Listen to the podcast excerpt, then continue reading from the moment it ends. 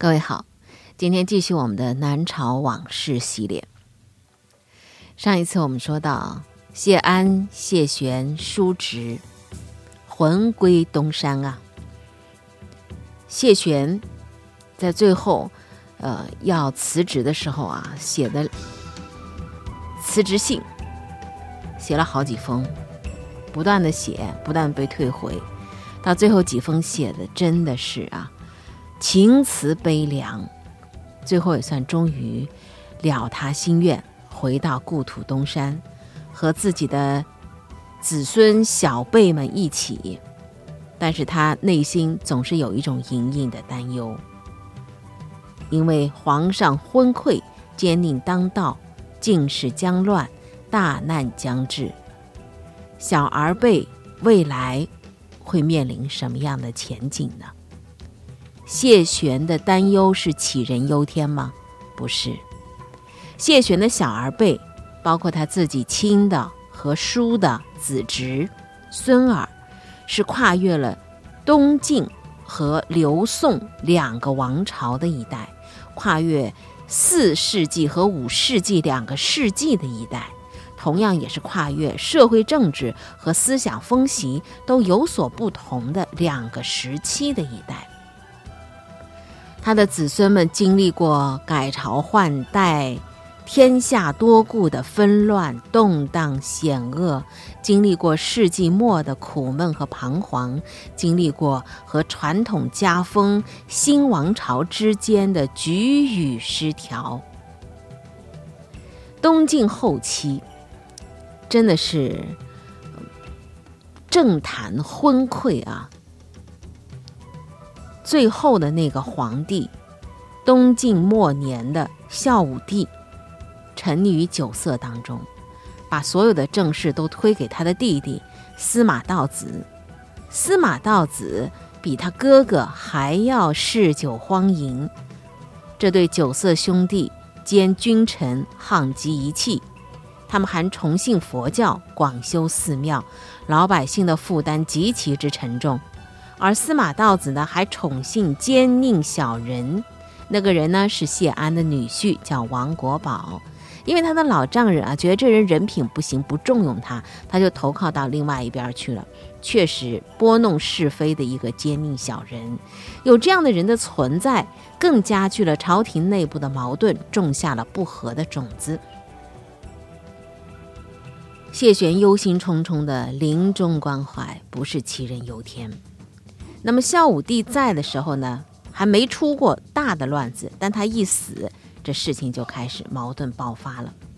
首先，就有将领起兵讨伐王国宝，讨伐奸佞小人，直指京都，迫使司马道子杀了王国宝以谢天下。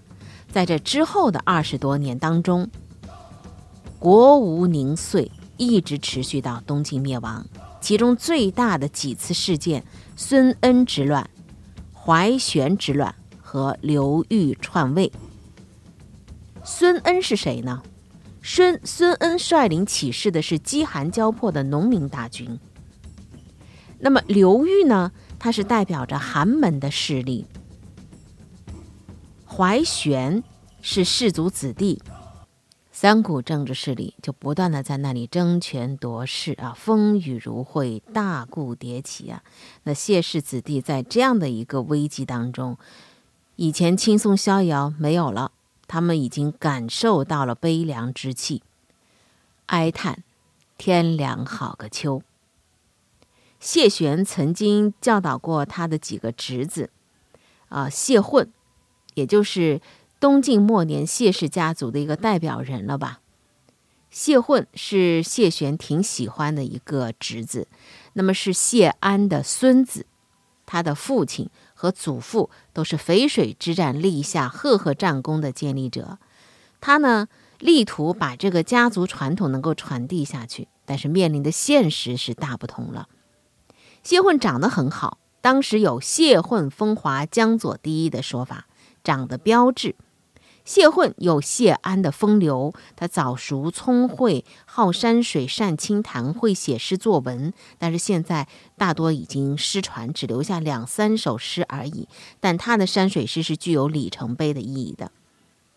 他娶了晋孝武帝的小女儿晋陵公主。那么晋陵公主呢，贤良而美貌。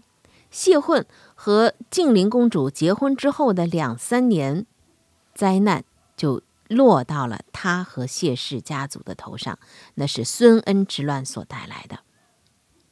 司马道子的儿子司马元显当权之后，这一位啊刚愎专断，他为了扩充自己的兵力，他就下令强征浙东一带的佃客当兵，啊，名为乐蜀。结果民心骚动，群情激愤。孙恩他本人呢，也是出身于士族，他是五斗米道的教主。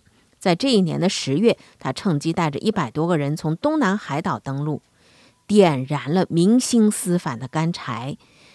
再加上有些官府也起而响应，很快就逼逼近了会稽。会稽内史当时是谢玄的姐夫，就是那个谢道韫的丈夫王凝之。您记得吧？前面我们讲过，谢安很喜欢的一个侄女谢道韫，她呢嫁给了这个王氏的王凝之，是王羲之之的儿子啊。对这个丈夫，她不是很满意，觉得他很无趣，每天就是虔诚的在那里啊，呃，烧香啊，呃。拜教啊，他不是佛教，他所信奉的是一个叫五斗米道徒。那么五斗米的教主就是那个孙恩。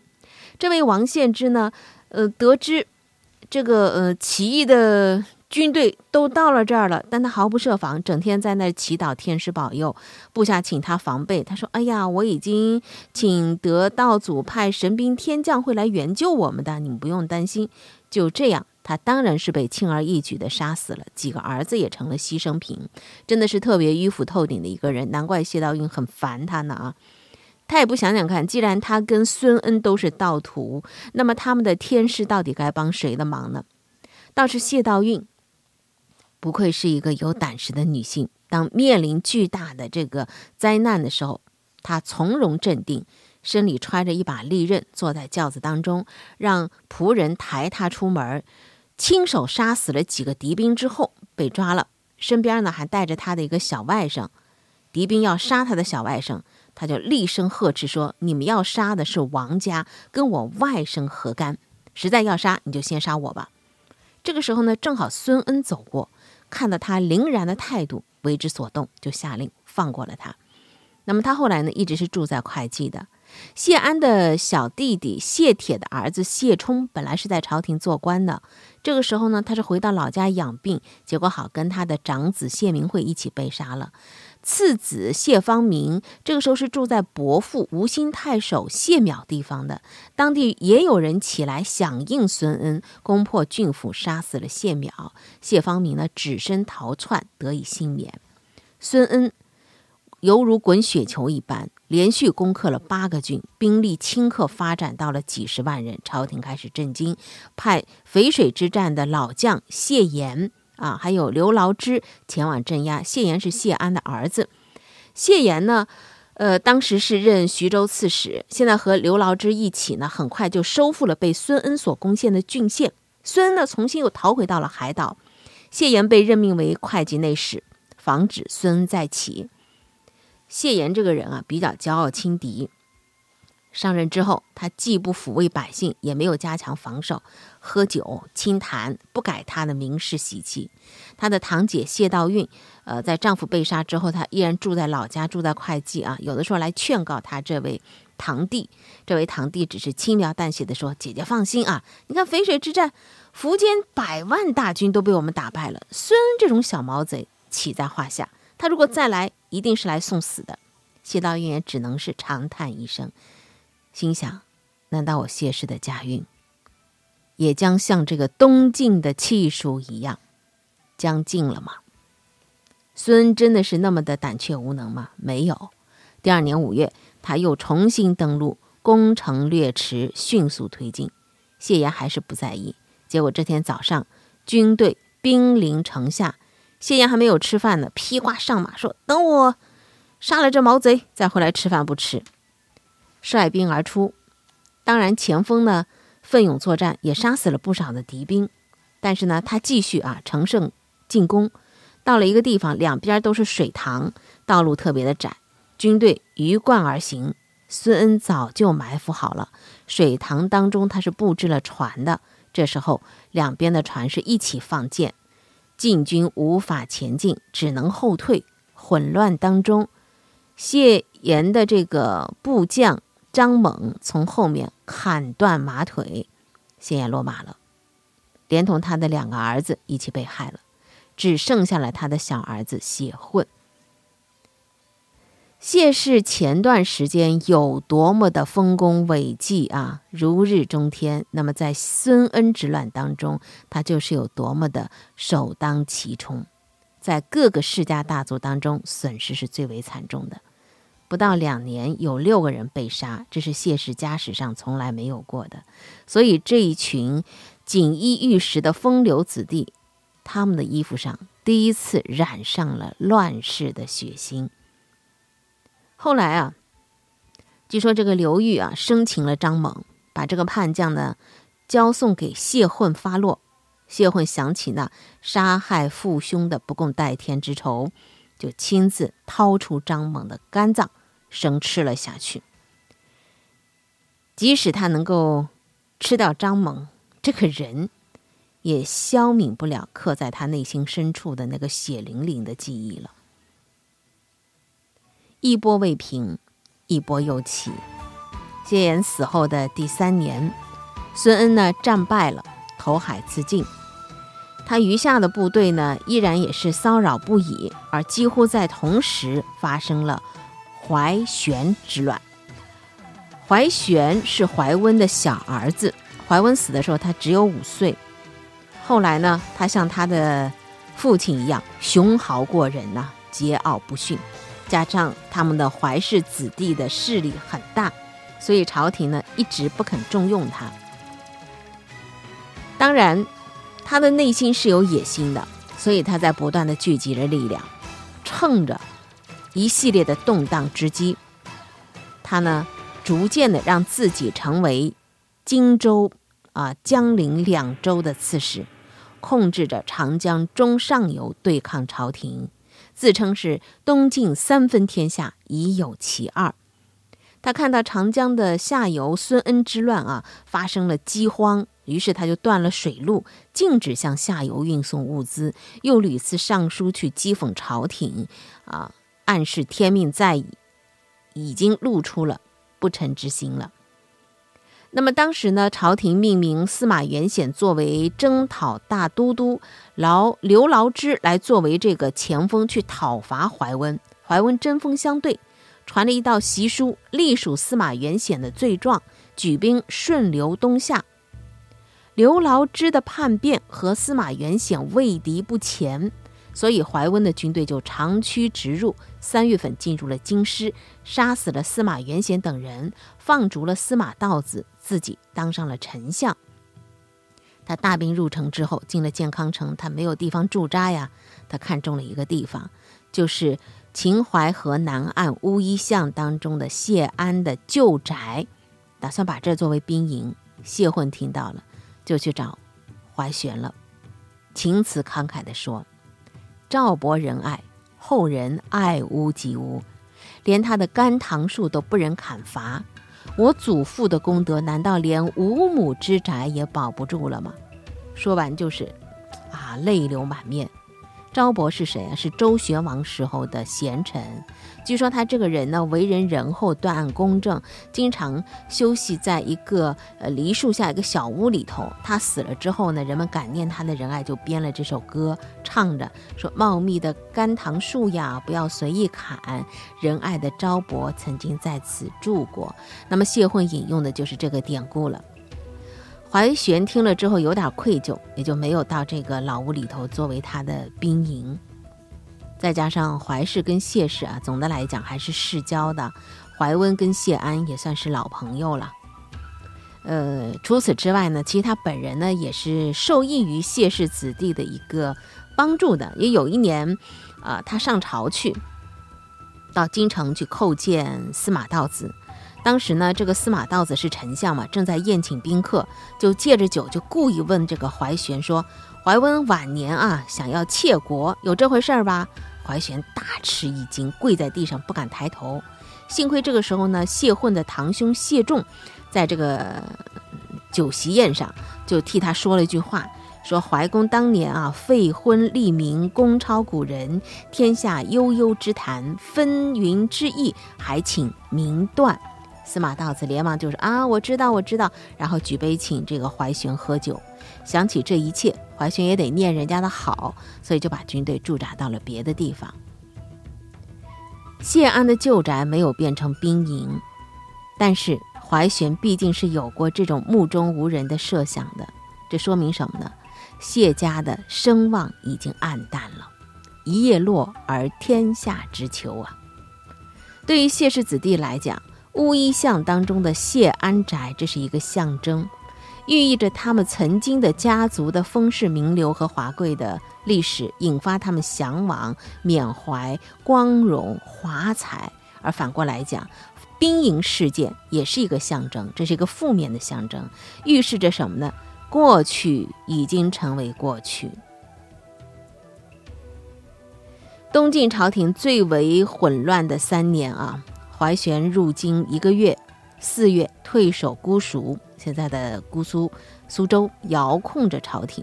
第二年的八月，按照他的指示，朝廷上封他为相国楚王，然后呢，还给他去送喜册。再到后来呢，十二月的时候呢，怀玄就入京篡权，自己当皇帝了，国号楚。又过了一年的正月里，刘裕和刘毅在京口密谋讨伐怀玄。两月份，起兵斩杀了怀氏将领，进攻建康。怀玄兵败，退出建康，退守到江陵，并且挟持了晋安帝司马德宗。五月，刘毅率军攻陷江陵，杀死怀玄。不久，怀氏的兄弟又攻破江陵，重新把这个安帝挟持在手里。一直到了义喜元年的三月，怀玄之乱的余波才完全平复。而这个司马德宗啊。经过一年多的折腾，重新回到健康，继续当他的皇帝。大概就是在这种混乱不堪的背景之下，谢混避开了世事，和他的侄儿们躲在乌衣巷当中饮酒清谈、赋诗作文，很少跟外界来交际。他呢有几个，呃，族侄是他很喜欢的，比如说他喜欢的谢瞻啊、谢灵运、谢惠、谢耀、谢宏威。谢灵运，我们对他更熟悉一点。他几乎是集中了谢氏子弟的所有特点：聪明、早熟、博览群书、精通玄理、兼通佛学。据说十五岁的时候，他要去上庐山拜一位名僧叫慧远的做师傅，长辈阻拦了他，才没有去成。他的诗文呢，当时也特别的好，而他的性格比较放荡，酷好山水，喜欢穿华服啊。这些后起之秀，他的那些子侄们，谢户看在眼里啊，这是新一代的芝兰玉树了。他自己觉得还有点欣慰的。那么他呢，也对他这些子侄们呢，特别希望他们好。根据每个人的特点，还给每个子侄呢写了呃一首借祖子诗啊，呃，给他五位最寄予厚望的侄子们，作为他们今后的诫勉和奋斗的目标。在讨伐孙恩之乱和怀玄之乱当中，崛起了两位英雄。我们在说，就是魏晋之后啊，没有英雄，就是司马家当道之后呢，就后世的这个英雄就少了。我们可以说，曹操是英雄。